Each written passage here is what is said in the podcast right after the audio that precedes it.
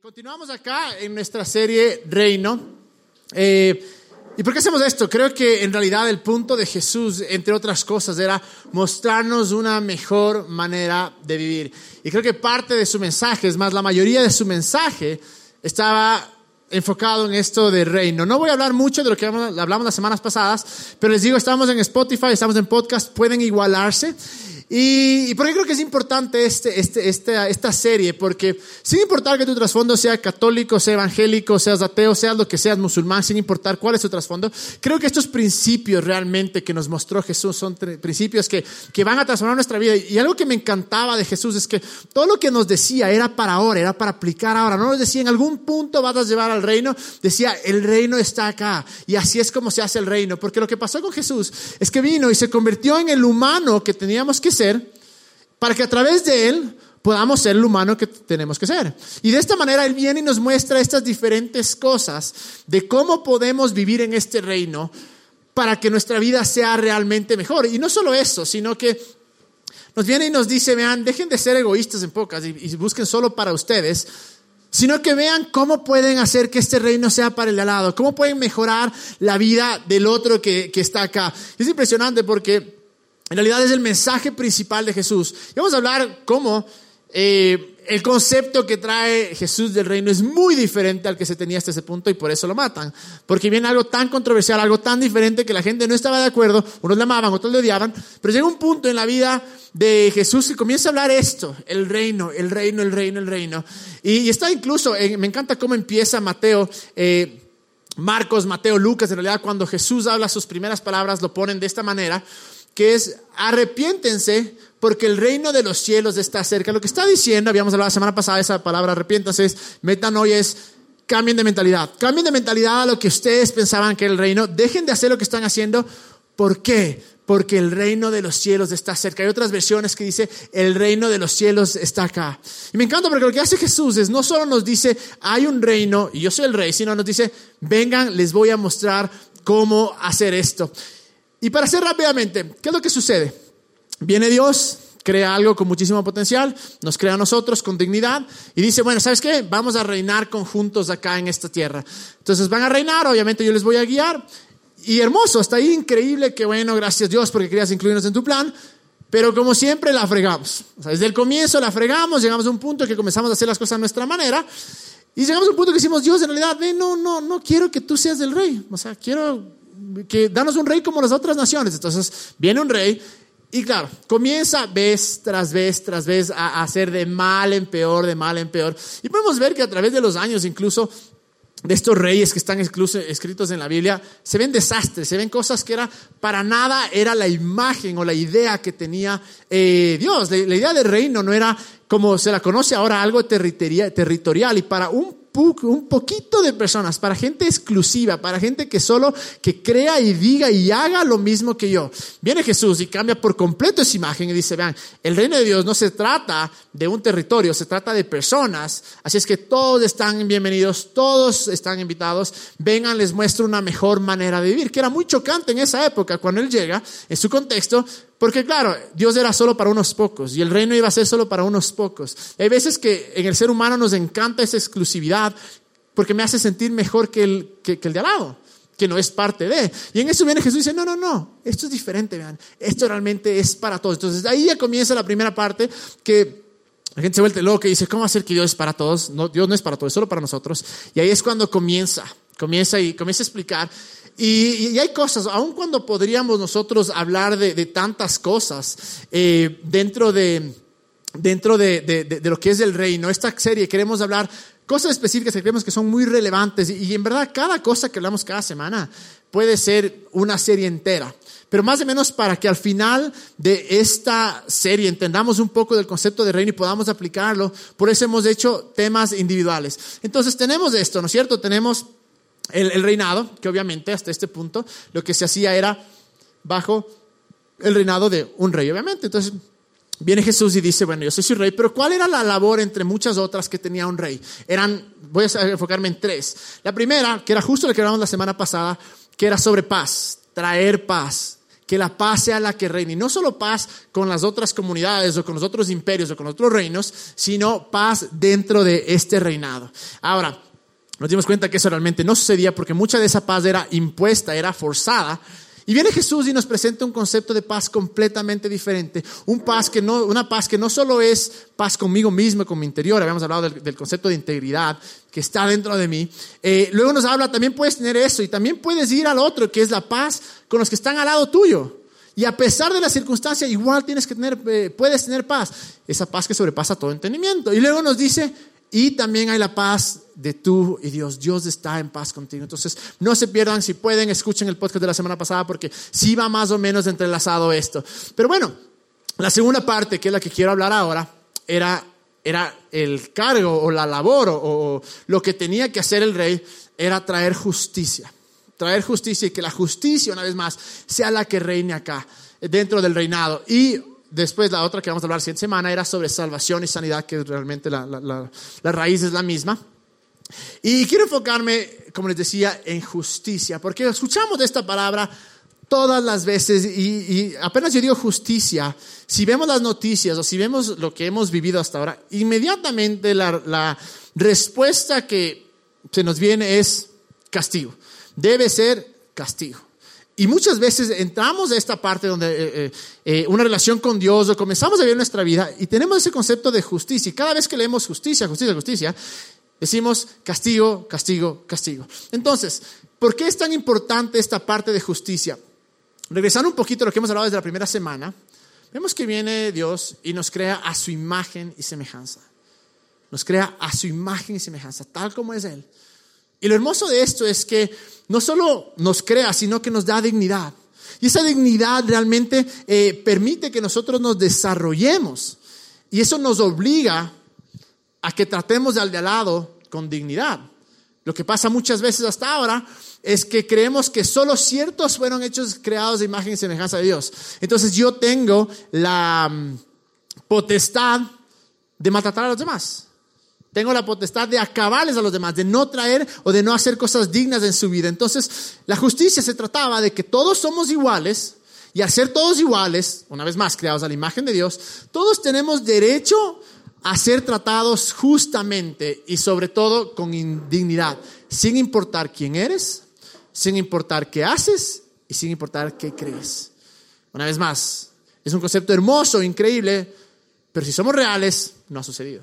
Si somos reales, a través de los años no hemos visto ese tipo de justicia.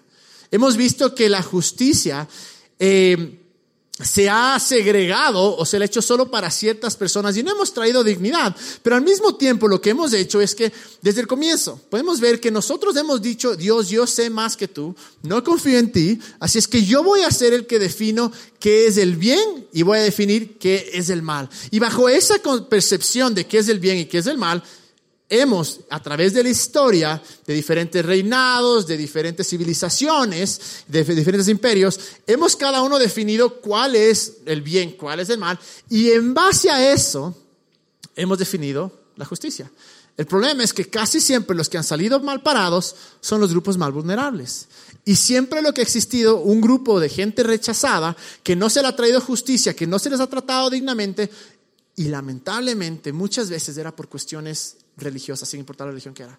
Tal persona es inmunda, tal persona es sucia, tal persona tiene una maldición. Así que no nos acerquemos porque nos vamos a contagiar. No nos, no, no, no nos, no nos acerquemos porque eh, eh, algo malo va a pasar. Dios se va a ofender o Dios no, no va a ser tan puro. Y esa es una realidad que aún en los textos, en las historias bíblicas, podemos ver que a través de todos los años sucede esto. Y claro, está hecho un desastre. Entonces viene Dios y escoge una persona, escoge una persona a, Abraham. Que en verdad Abraham tenía este deseo de conocerle, este deseo de hacer las cosas diferentes. No nos olvidemos que en esa época había muchísimos dioses, la gente creía en diferentes dioses, pero algo había de Abraham que, que le creía a este Dios. Entonces viene Dios y dice, bueno, contigo voy a hacer algo diferente. Voy a hacer que tu familia en realidad y tu vida y desde ahora tú comiences a traer justicia. Y aquí es donde quiero que leamos de este versículo porque salen dos definiciones realmente espectaculares. La primera está en Génesis que dice, 18 al 19, pues yo sé que mandará a sus hijos y a su casa después de sí, que guarden el camino de Jehová haciendo justicia y juicio, para que hagan venir Jehová sobre Abraham lo que ha hablado acerca de él. Me encantan estas dos partes que dice que haga justicia y juicio. Entonces, ahora, ¿qué significa hacer justicia? Inmediatamente lo que pensamos es, hacer justicia significa castigar. Toma lo que te mereces. Y luego juicio no es lo mismo, porque muchas otras traducciones dicen hacer el bien y justicia. Eh, entonces, cuando hablemos de la parte de juicio, vamos a hablarle también como justicia. Pero quiero decirles cuál es la, traducción de esta palabra de hacer justicia. En el hebreo es sedeká.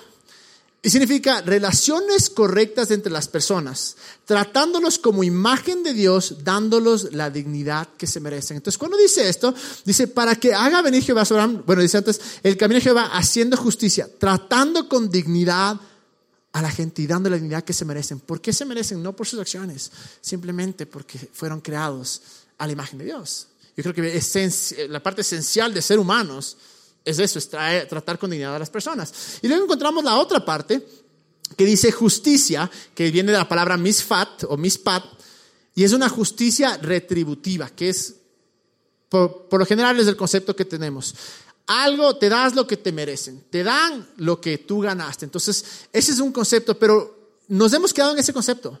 Y a través de leer toda la Biblia nos hemos quedado solo con ese concepto, pero en realidad hay un concepto de la misma palabra que es el más usado, que significa justicia que restaura. Entonces, hasta ahora acordémonos de esas cosas. Hacer justicia es traer dignidad a las personas o tratar con dignidad. Eh, luego está la parte de justicia que es la retributiva, pero la parte que más se habla es de esta justicia que restaura. ¿Que restaura qué? Al estado original, a la voluntad original, a la idea original de Dios. Entonces, llega Jesús en algún punto. Pero ¿cuál es el contexto en el que llega Jesús? Cuando llega Jesús, habían tres tipos de justicias. La primera justicia era la de orden jurídico, que era respecto al cumplimiento de la ley y las costumbres. No nos olvidemos que muchísimas de estos imperios, de estos reinados, eran guiados o basados en una religión, en un Dios, y era como que la ley... Eh, eh, divina, por decir así, pero al mismo tiempo era castigo y recompensa. ¿Ok? Entonces, es algo que no es nada malo, es más, hasta ahora, gracias a Dios que existe justicia en ese sentido, en el que tal vez un asesino no está suelto por las calles, un violador no está suelto por las calles, entonces existía ya de eso. Luego había la otra tipo de justicia que era virtud moral, que era cada persona recibe lo que corresponde en el sentido en el que debería haber igualdad. Entonces, esto era basado una vez más en sus creencias divinas, por decir así, o basado en lo que sus dioses les decían sobre cómo tratar al débil, cómo tratar al desamparado. Entonces, hasta esta parte es espectacular. El único problema es que esta, esta parte moral siempre venía con castigo. Si tú no haces esto, esto, esto, algo yo voy a hacer, de alguna manera te voy a castigar. Y era la esencia que se tenía desde el comienzo de la humanidad. Pueden ver todos los relatos de los dioses, que era, eh, los dioses o me castigan o me bendicen, de acuerdo a lo que yo hago. Entonces, aun cuando esta parte moral era algo súper bueno, y creo que todos tenemos que tener en cuenta esta parte de igualdad, igual era medio como que condicionada. Y luego la tercera parte era la justicia de Dios. Que de ley han escuchado esta justicia de Dios. Vemos en, la, en el internet o en alguna parte que algo malo le pasa a alguien es justicia divina. Ahí está. O sea, ayer me metía en una cosa, ver un artículo de noticias de una persona que... Eh, estaba encarcelada, no les voy a decir quién es, pero está encarcelada recientemente. Y, eh, y, enseguida, los cristianos, claro, que, meten ahí, no decían, me, decía esta persona, decía, Dios tarda, pero no olvida.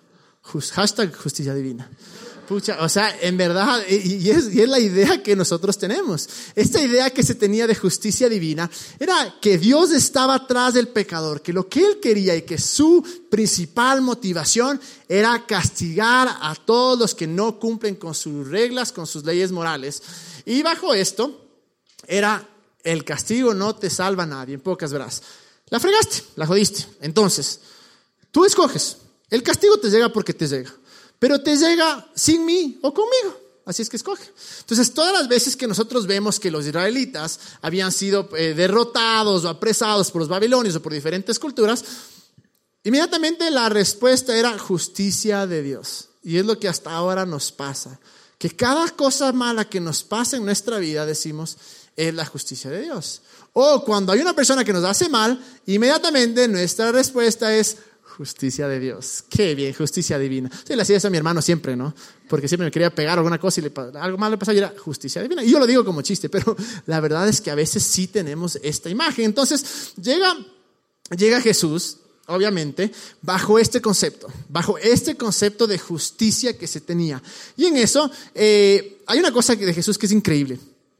Él llega y cambia absolutamente todo. O sea, ¿por qué creen que le mataron? Porque venía y hacía una revolución inmensa. Porque decía, ¿han creído esto? Chévere, es esto. Dicen esto, no, no es así, es esto. Entonces, muchas veces cuando nosotros leemos incluso el, la Biblia, para aquellos que tienen trasfondo espiritual y han leído la Biblia, muchas veces cogemos Malaquías y de repente nos cambiamos a Mateo y decimos, bueno, aquí no ha pasado nada. Y nos olvidamos de la esencia y de la magnitud y de la gran diferencia que es Jesús. Cuando viene y dice, ustedes pensaban esto, esto es lo que ustedes pensaban que era reino, esto es lo que ustedes pensaban que era paz, esto es lo que ustedes pensaban que era justicia, pero no es así. Y lo que me encanta de esta palabra reino es que siempre va acompañado de las buenas noticias. ¿Qué hay de buenas noticias de decirte, te, va te, te voy a dar lo que te mereces? Eso es karma, eso es la ley de la vida, o sea, eso sucede siempre, uno recibe lo que se merece. Pero eso no son buenas noticias. Entonces, ¿por qué era que cada vez que Jesús hablaba del reino siempre estaba entrelazado y, muy fuerte con el, las buenas noticias? Porque nos decía, hay una mejor manera de vivir, hay algo diferente. Y lo hermoso es que nos mostraba, porque nos decía, pueden ser capaces de hacer esto. Entonces, bajo este concepto, viene Jesús, cambia todo, los conceptos, por eso una vez más, la, gente, los judíos, los religiosos de esa época se sentían, o los estudiosos, por decir se sentían amenazados. Porque venían y les desbarataba todo el plan. Entonces coge y dice, bueno, ustedes tienen la, justicia em, jurídica, ¿no es cierto? Y dice, chévere, pero ustedes incluso han usado esto para su beneficio, para acabarles a las, a las demás personas, para segregarles.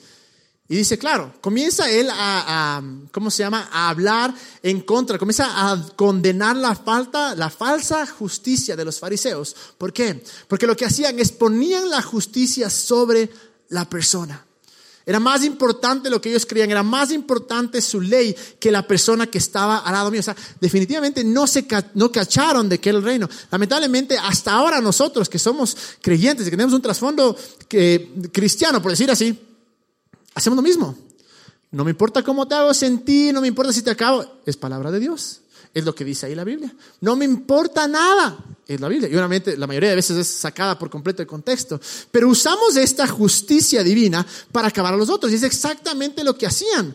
Ponían sus leyes sobre la persona. A tal punto que llega un día, que es el día del reposo, donde supuestamente no podían hacer nada sino descansar. Y viene Jesús y sana. Y se la hacen y dicen, brother, ¿cómo vas a sanar? O sea, es el día de reposo, no puede hacer nada. Dice, si hasta tus animales les vas a comer, ¿cómo no vas a querer que ellos sanen? Entonces, les transforma por completo esas leyes, porque una vez más, ellos pensaban que mientras más cumplían la ley, Dios era más digno. Y se le que no era así. El punto de la ley era dignificar a las personas, o sea, que dignifiquemos a las personas a través de esto. Entonces, en eso, viene eh, eh, la, otra parte. Cogen, le encuentran una masita con otro que no era el esposo, le atraen, le dicen, ve, vos estabas ahí, o sea, ese no es tu marido, ¿qué haces con él? Ahora sí te vamos a pedrear. Y claro, Jesús, si es que él ponía la ley sobre la persona que hubiera dicho, a ver, presta la piedra, yo le lanzo primerito. Y no hace eso. Lo que hace es decir, a ver, ¿cuál de ustedes pecó?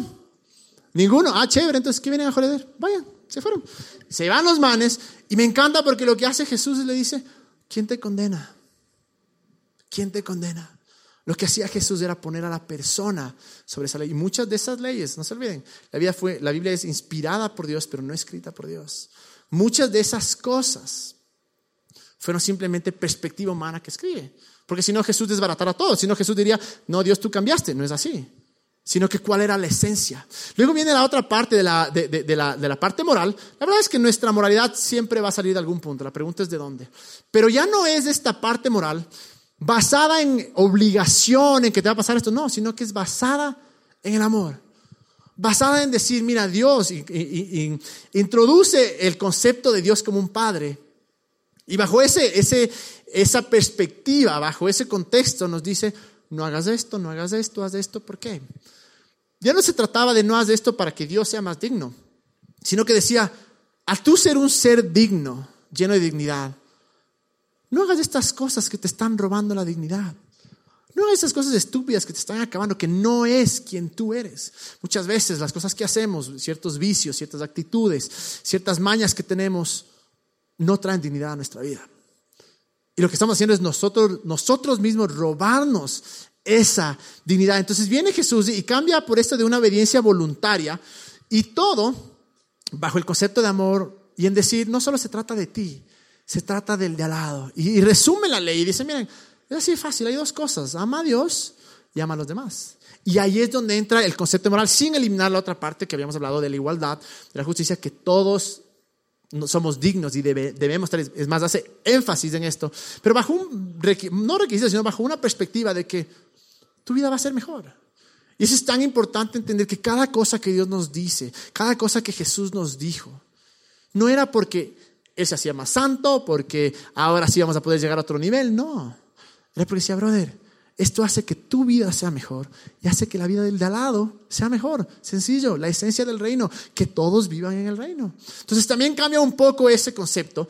Y por último llega la parte de la justicia de Dios, que como nosotros siempre pensamos es castigo, castigo, castigo. Entonces, ¿por qué es que los judíos se indignan tanto? Porque llegan y dicen, va a venir el Mesías, el mal les va a sacar la madre a todos los que se metieron con nosotros, porque va a hacer justicia. A todos los que hablaron mal de nosotros, a todos los que nos hicieron esto, esto, esto, viene el Mesías, les va a sacar la madre, a desbaratar y ganamos nosotros, porque justicia es el castigo de Dios. Y viene Jesús y entra, introduce o, hace eh, hincapié en el concepto que habíamos leído, que la justicia que restaura, que la justicia es un don que Dios lo da con generosidad y lo da basado en amor, restaurar al estado original. Tanto así que está Jesús caminando. Y miren lo que sucede en Lucas 9:51. Dice, se acercaba el tiempo que Jesús había de ser recibido arriba, así que resolvió con firmeza dirigirse a Jerusalén. Envió mensajeros delante de él y ellos se fueron y entraron a una aldea samaritana para prepararle todo. No se los samaritanos y los, eh, los judíos no se llevaban para nada porque decían que los samaritanos eran impuros, se habían mezclado con otros y era, era un odio tremendo realmente. Entonces los manes se enteran de que, ah, manes son judíos, se van a Jerusalén. Ni fregando te vamos a recibir, ¿ok? Y dice, pero los, que, los de allí no lo recibieron porque se dieron cuenta que su intención era de ir a Jerusalén. Al ver esto, sus discípulos Jacobo y Juan dijeron, Señor, ¿quieres que mandemos que caiga fuego del cielo como hizo Elías para que los destruya? Déjale ahí un ratico. Pero ¿qué es lo que pasa? una historia que está escrita en el Antiguo Testamento, viene Elías y coge y dice a los profetas de Baal, dice, vean, arrepiéntanse porque les va a caer el castigo. Los manes dicen no, boom, cae el fuego, les mata a toditos. ¿Okay? Entonces los manes dicen, qué hermosa historia, me inspira un montón porque ellos son los malos, yo soy el bueno, así es que Jesús es la oportunidad. Brother, manda fuego del cielo para que les destruya, ahora sí van a saber con quién se metieron. Y la respuesta de Jesús es completamente diferente, dice, pero Jesús se volvió y lo reprendió. Jesús se volvió y lo reprendió. Estamos en el 56 por si acaso. Y luego le dice, porque el Hijo del Hombre no ha venido a quitarle la vida a nadie, sino a salvársela. Y se fueron a otra aldea. Y aún con esa parte del 56 que dice, porque el Hijo del Hombre no ha venido a quitarle la vida a nadie, sino a salvársela, realmente no está en, en las traducciones originales, no se sabe, yo no sé de dónde habrá salido después esto, pero me encanta la idea que dice, o sea, le reprende, el putz le reprende, le dice, vean, están jalados, o sea, no saben de qué hablan. Y uno le dice, la idea de Jesús, de justicia, no es quitarle la vida, no es castigarle, es salvarle, es restaurarle. Una vez más, si es que Dios hubiera sido el que dijo, mátenle, quémenle, Jesús estaba yéndose en contra de todo esto, estaba presentando una justicia completamente diferente. No se trata del castigo, se trata de la restauración. Entonces, con este punto, nos muestra una justicia completamente basada en amor. Realmente buenas noticias. ¿Y buenas noticias para quién? Para el vulnerable. Buenas noticias para el que estuvo rechazado, para el que nadie le aceptaba, para que el que nadie daba un centavo, viene Jesús y dice, yo estoy aquí por ti. Y hasta ahora hay tantos grupos vulnerables, porque lo que hemos hecho una vez más es, hemos cogido nuestra idea de bien y mal, hemos hecho nuestra justicia para ver cómo yo me beneficio. Y no me importa el otro, no me importan los grupos vulnerables, no me importan las viudas, no me importan los ancianos, no me importan los pobres, no me importan los discapacitados, no me importa, es como yo sigo adelante. Y viene Jesús y nos dice, vean, esto no se trata. Es algo, nos habla de una manera súper diferente y una manera completamente diferente de vivir. Dice, el punto de la justicia es traer restauración. Y luego, si vamos a Lucas, dice esto, eh, Lucas 4:16, dice, cuando llegó a Nazaret, la aldea donde creció fue como de costumbre a la sinagoga el día de descanso y se puso de pie para leer las escrituras. Le dieron el rollo del profeta Isaías, ¿ok? Acuérdense esto, el profeta Isaías. Eh, Jesús lo, desenrolló y encontró el lugar donde está escrito lo siguiente. Viene Jesús, el día toca, ese, ese día en las escrituras les tocaba Isaías, abre los pergaminos y comienza a leer. El Espíritu del Señor está sobre mí porque me ha ungido para llevar la buena noticia a los pobres. Me ha enviado a proclamar que los cautivos serán liberados, que los ciegos verán y que los oprimidos serán puestos en libertad. Hasta 19 leamos. Y que ha llegado el tiempo del favor del Señor. ¿Ok? Hasta ahí quedémonos. Porque lo que está haciendo está describiendo la idea del reino, está escribiendo justicia, está escribiendo paz, está escribiendo restauración, está escribiendo eh, libertad. Y dice, porque me ha ungido para llevar la buena noticia a los pobres, a los desamparados, a aquellos que no se lo merecen, a aquellos que han sido rechazados. Me ha enviado a proclamar que los cautivos serán liberados, aquellos que han sido tan eh, eh, metidos en sus problemas, en sus, en sus pecados, van a ser liberados. Obviamente también otros eh, esclavos, todo tipo de, gente que estaba... que no estaba en libertad, que los ciegos verán, habla de sanidad, que los oprimidos serán puestos en libertad. Y luego dice, y que ha llegado el tiempo del favor del Señor. ¿Ok? Ahí estamos. Ahora sí, en el 20 dice, lo enrolló de nuevo, se lo entregó al ayudante y se sentó. Todas las miradas en la sinagoga se fijaron en él. Entonces, cuando te vas a pensar y dices, a ver, esto era costumbre que hacía en el templo, ¿por qué dice y es tan explícito en decir que todas las miradas de la sinagoga se fijaron en él? Viene, lee, los judíos estaban como que emocionados y de repente en plena lectura cierra, se sienta y todos se quedan bien y dicen, ahora, ¿por qué? ¿Se acuerdan que habíamos leído? Estaba leyendo de Isaías. Vamos a ver qué dice Isaías. Isaías 6, 1 y 2 dice, eh, el Espíritu del Señor soberano está sobre mí porque el Señor me ha ungido, para llevar las buenas noticias a los pobres. Me ha enviado para consolar a los de corazón quebrantado y proclamar que los cautivos serán liberados y que los prisioneros serán puestos en libertad. Hasta ahí, tal cual. Exacto, increíble, hermoso. Él me ha enviado para anunciar que a los que se lamentan, que ha llegado el tiempo del favor del Señor. Acuérdense exactamente lo mismo que decía antes, el favor del Señor. Pero hay una partecita más que está en Isaías, que dice, junto con el día de ira de Dios contra sus enemigos. Pero Jesús no lee eso. Jesús no lee. Y claro, los judíos se indignan porque dicen, no, no, no, te falta la parte más importante, que Él va a venir acá y va a tener una ira contra todos mis enemigos. Jesús viene y cierra esto. Imagino, todos eran viéndole como que, y, brother, te faltó, vuelve. Pero es así porque Jesús dice, esta es la justicia. De esto se trata, de esto se trata la gracia. Por más que, obviamente, Isaías lo escribió bajo su perspectiva y dijo, y, una vez más, los judíos siempre estaban esperando este castigo a los demás. Y viene Jesús y entra un, trae un, completo, eh, un, mensaje o una percepción completamente diferente del mátale a tu enemigo, sino ámale a tu enemigo. Y en este punto podemos ver que llega acá y Jesús no lee esa parte. Porque no está diciendo, hay otro tipo de justicia. Es una justicia que restaura. Es una justicia que transforma. Es una justicia que trae igualdad, que trae equidad. Y vemos a través de toda la Biblia que se ha vivido con esto. Pero viene Jesús y una vez más desbarata todo. O sea, si, si Él vendría ahora realmente sería tan controversial. Y algunos le amáramos, otros le odiáramos, o sea, así de sencillo. Pero ahora, ¿cómo aplica esta justicia para nosotros? Al decirnos que Él vino a mostrarnos una manera diferente de vivir. Es dos cosas. La una, estar conscientes de que su justicia es realmente su restauración. Y que si estoy en un hueco oscuro, puedo correr a Él para que haga justicia, para que me restaure. He escuchado esa famosa frase de eh, Dios te ama, pero es justo. Dios es amor, pero es justo. ¿Qué es lo que implican? Dios te ama, pero te va a dar con el fuete. Dios te ama, pero te fregaste. Así es sencillo. Pero próxima vez que nos digan Dios te ama y Dios es amor, pero es justo, digamos, así es. Si eres evangélico dices amén. Si eres católico dices, ¿cómo es lo que dicen? Em, palabra del Señor. Yo tengo orgulloso en mis raíces católicas. O si eres de Juan, te quedas callado. Pero el punto es que sin importar lo que sea, vez que alguien te diga eso, Dios es, te ama, pero es justo, dices, espectacular, Él me va a restaurar. Pero una vez más, no solo se trata de ti. Sí, el amor es por ti, pero ahora es cómo yo aplico esto a mi vida. ¿Cómo yo hago que esta parte del reino, porque se trata de traer el reino acá, de expandir este reino, de expandir estos principios? ¿Cómo hago yo que esta justicia no solo se quede en mí, que esta restauración no solo se quede en mí? ¿Cómo yo hago que esta realidad vaya a otros? Porque estamos en un sistema roto. El mundo es un sistema roto. ¿Cómo puede ser justo que un anciano tenga que ir a mendigar en las calles porque simplemente no tiene para comer?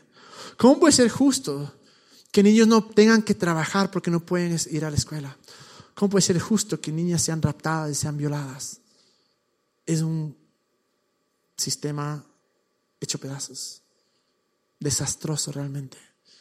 ¿Cómo puede ser justo que mientras aquí estamos nosotros y decimos, no me preocupo de que voy a comer ahora de noche, no me preocupo de dónde voy a dormir, por lo menos la mayoría de nosotros, y haya gente afuera que tal vez en meses no ha topado una cama, que tal vez no ha comido todo el día, ¿Cómo yo hago que ser para ser parte de esa justicia? De traer esta dignidad a la otra persona. Primero tengo que recibir la justicia, la restauración de Él. Hay una razón por la cual Dios puso sueños dentro de ustedes. Y me encanta hablar de esos sueños. Porque es el punto donde puedo decir, ¿cómo hago que este sueño, que esta pasión, que este deseo se convierta en justicia? ¿Cómo hago que sin importar lo que sea que sé que tengo que hacer o que quiero hacer o que es lo que me mueve en la vida, cómo hago que esto traiga justicia al de lado? Estoy convencido de que podemos cambiar una ciudad. Va a demorarse 20, 30 años, tal vez más. Pero si encontramos estos conceptos de justicia, si encontramos estos conceptos de igualdad y los llevamos afuera. Y llevamos de esta restauración. Y decimos, porque hay que ser honestos, Muchos nacimos en una ventaja inmensa, con dos papás, bajo un techo, pero mucha gente afuera. Tal vez ni siquiera tiene papás. Y la pregunta que tenemos que hacernos es, ¿cuál es mi papel hoy como ser humano, como seguidor de Jesús, para traer esta justicia? ¿Cómo yo traigo esta restauración? ¿Qué es lo que yo puedo hacer ahora y saben que hay, hay, hay, estamos, sí, o sea, en esta ciudad hay un montón de asesinos, ladrones, violadores, eh, mucha gente que, y no quiero decir que es injusto que estén en la cárcel, no, al final de cuentas es mejor para la sociedad, de acuerdo. Pero muchas veces solo vemos la parte del castigo y lo que se merecen, pero no nos tomamos el tiempo de ir a lo profundo. Han hecho estudios y la mayoría de asesinos en serie ya tienen un problema psicológico. Muchos de los violadores fueron violados. Y nos hemos enfocado en solo el castigo, el castigo, el castigo. Y digo, bueno, gracias a Dios sí hay cárcel, hay justicia. En ese sentido, perfecto. Pero nuestra parte es ir a lo profundo. ¿Cómo restauramos a las personas? ¿Cómo hacer que mi sueño traiga dignidad al de al lado? Con mi empresa, con mi, qué sé yo, lo que tengas, con mi familia, con mis panas, ¿Cómo hacer para que ir a donde nadie está yendo? Quiero que venga la banda hasta esto. Yo creo que es hora de que nosotros cambiemos en esta ciudad y que cambiemos con nuestra mentalidad. De decir, no voy a avanzar solo. No voy a vivir bajo la viveza criolla de qué es bueno para mí. ¿Cómo hago, cómo hago un corte por acá? ¿Cómo, cómo llego? ¿Cómo tengo el, ¿cómo se dice? El atajo. ¿Cómo, cómo llego? Sino que digamos, ¿Cómo hacemos para que yo y el de al lado mío sigan adelante? ¿Cómo hago para que esa persona que no debería estar en la calle siga adelante? Y por eso es tan importante que entendamos de qué se trata el reino y tan importante que los sueños de ustedes se hagan realidad para esto, para poder traer esta justicia, para que no podamos decir la típica de... Em, ¿Cómo se llama? De que no, la justicia divina, ahí está, les dio lo que se merecieron. Y sí, entiendo muy, creo que, espero que quede claro esa parte de que sí hay consecuencias, siempre va a haber consecuencias, punto. O sea, eso no nos salva a nadie. Pero al mismo tiempo, ¿qué tal si es que vamos más allá? Y no vemos lo externo, sino que vemos lo interno. ¿Qué tal si en vez de preocuparnos por la típica de, ay, las maldiciones generacionales, por eso le pasó, porque sus abuelos hicieron esto? Están viviendo lo que cosecharon. Si les han dicho esa cosa las maldiciones generacionales, les mintieron bien bonito. Porque vino Jesús y le preguntaron, oye, ¿y él qué pecó? ¿Quién pecó, el mamá o la papá? La mamá, la mamá o el papá. Él dijo, ninguno. Y nosotros nuestro papel no es ver quién pecó o qué, le, qué se merece. Nuestro papel es decir, ¿cómo traigo esta restauración a la vida del otro?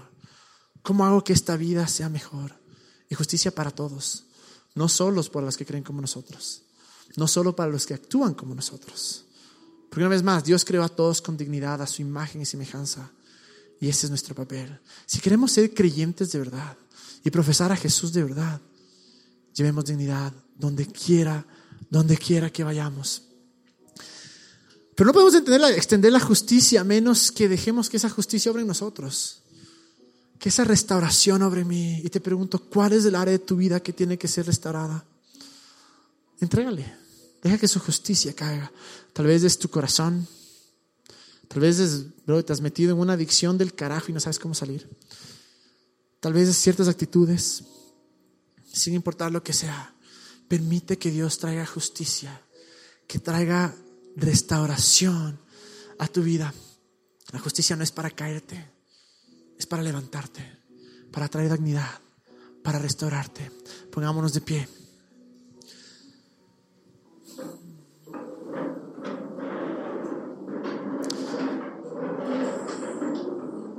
una de las cosas más impresionantes es que Jesús nos declara justos. Jesús nos hace justos. Y la pregunta es, ¿quién se merecía? Nadie. Nadie. Y así como nosotros no nos merecemos absolutamente nada de Dios, pero su justicia está sobre nosotros. De la misma manera nosotros podemos dar todo lo que tenemos y lo que somos para traer justicia al de al lado. Y termino con este versículo que está en Miqueas, del 6, del 6 al 8. Altísimo Dios y Rey nuestro, ¿cómo podemos presentarnos ante ti? Podemos ofrecerte terneros de un año, pero no es eso lo que quieres. Podemos ofrecerte mil carneros o diez mil litros de aceite, pero tampoco eso te agrada. Ni siquiera esperas como ofrenda al mayor de nuestros hijos en pago por nuestros pecados. en el 7, ¿se dan cuenta de lo que acaban de leer? Alguien que dice, Dios, ¿quieres que te dé a mi hijo mayor para que perdone mis pecados? O sea, es un concepto. ¿Por qué? Porque en esa época era el concepto que se tenían de dioses. Dicen, Dios, tú que eres tan grande, ni siquiera esto aceptas. Y hemos reducido el cristianismo, el creer a Jesús, aquí tienes que hacer esto, esto, esto, esto. Pero me fascina la respuesta del siguiente versículo, en el 8. Pero ya Dios les ha dicho qué es lo mejor que pueden hacer y lo que espera de ustedes. Es muy sencillo. Dios quiere que ustedes sean justos los unos con los otros, que traigan dignidad los unos a los otros restauración, que sean bondadosos con los más débiles, que vayan a los grupos más vulnerables y que lo adoren como su único Dios. Hay otra traducción que dice, y que caminen humildemente delante de Él, o con Él, o junto con Él. Se refiere a entregarle mi vida. Decir, yo no puedo, mi corazón está dañado, está podrido, no quiero hacer justicia, quiero la justicia divina de que algo mal le pase a mi enemigo. Pero aquí es, vamos. Y quiero orar por tres tipos de personas. Eh, la primera, quiero orar por aquellos que necesitan restauración. Si estás acá y dices necesito restauración, levanta tu mano rápidamente, solo quiero ver. Todos perfectos, nadie hace restauración. Increíble. Hermoso porque hay restauración. Segundo grupo que quiero orar. ¿Alguien acá siente la pasión y el deseo por la política? Por estar en cargos políticos. Levanten eso unos atrás. Chévere. Nadie más. No les vamos a acusar de ladrones, nada. Así es que con confianza. Quiero, porque ustedes son tan importantes. Su papel en la sociedad es tan importante y pueden escoger la justicia de Jesús, la justicia del reino y traer justicia a los más marginados, a los más vulnerables. Y por último, quiero orar por aquellos que están acá y que dicen, yo tengo un sueño, una pasión por traer justicia social, sea obra social o como sea. Levanta la mano si tú estás en ese grupo. Muchos, hermoso. Vamos a transformar esta ciudad. Y de aquellos que levantaron la mano, quiero preguntarles cuántos de ustedes trabajan hoy por hoy con movimientos LGBTI. Ni uno, uno, hermoso. La pregunta es ¿por qué? ¿Por qué? No importa lo que tú creas al respecto. Lo que importa es que son seres humanos y han sido heridos por nosotros. Nosotros les hemos marginado, les hemos rechazado, les hemos acabado, les hemos humillado y también tenemos el deber de nosotros restaurarles. Va más allá de lo que creas con ese tema. es qué haría Jesús, cuál es la esencia de Él, cómo le restauro. Seremos nuestros ojos, Señor. Gracias Jesús porque eres grande, porque eres hermoso, porque eres increíble, porque eres todo lo que necesitamos. Eres la esperanza, eres paz, eres justicia. Y yo oro Jesús que esta noche salgamos de acá entendiendo qué es la justicia. Salgamos de acá entendiendo que eres tú, que son tus caminos, que es tu definición del bien y el mal, y es tu gracia sobre nosotros. Yo oro Jesús por ese primer grupo de personas que están interesadas o tienen esta pasión o, llamado o sueño por la política. Yo oro Jesús que sean diferentes. Yo oro Jesús que actúen diferente. Que cada vez que tengan que legislar o crear leyes, que tengan eh, en su mente esta conciencia de justicia que es restauración.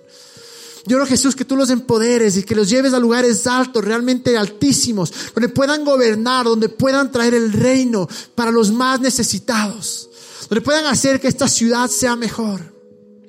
Oro por aquellas personas, Jesús, que están acá eh, y tienen este, este deseo de, de, hacer una justicia social, de hacer obra social. Oro, Jesús, que seas tú el que traes eh, las finanzas, que tú las puertas y llévalos a las personas donde nadie está yendo, Jesús, a los lugares más escondidos, donde la gente no se atreve a ir, donde la gente tiene miedo de ir. Llévanos allá para traer restauración, para traer igualdad, para traer justicia. Que no nos durmamos y que no pensemos que una justicia es algo externo, sino a lo más profundo. Y que sobre todo cuando llevamos justicia, llevamos al dueño de la justicia, que eres tú, Jesús. Para aquellos que están acá, que tienen el corazón destrozado, que tienen eh, áreas en su vida que necesitan restauración, gracias porque eres un Dios de amor y eres un Dios justo. Y esa justicia restaura. Yo declaro que cada persona, y te pido, Señor, que cada persona que entre acá tenga un encuentro contigo y que sepan que tú eres la restauración y que sus vidas sean restauradas. Que te entreguemos todo pecado, toda adicción, eh, toda falta de perdón, cualquier cosa que sea, nuestro trabajo, nuestras finanzas, nuestra salud, nuestra familia, relaciones, te entregamos y creemos que tú eres el que restauras todo. Creemos que tú eres el Dios justo y confiamos en ti. Pero sobre todo, Jesús, Ayúdanos a escogerte vez tras vez. Que cuando caigamos nos levantemos y te escojamos. Que cuando todo esté excelente, que te sigamos escogiendo. Enséñanos a escogerte y enséñanos a caminar en este reino. Enséñanos a traer justicia. Y que no se trate solo de mí. Que se trate del de al lado. Y que tratemos a todos con dignidad. En el nombre de Jesús.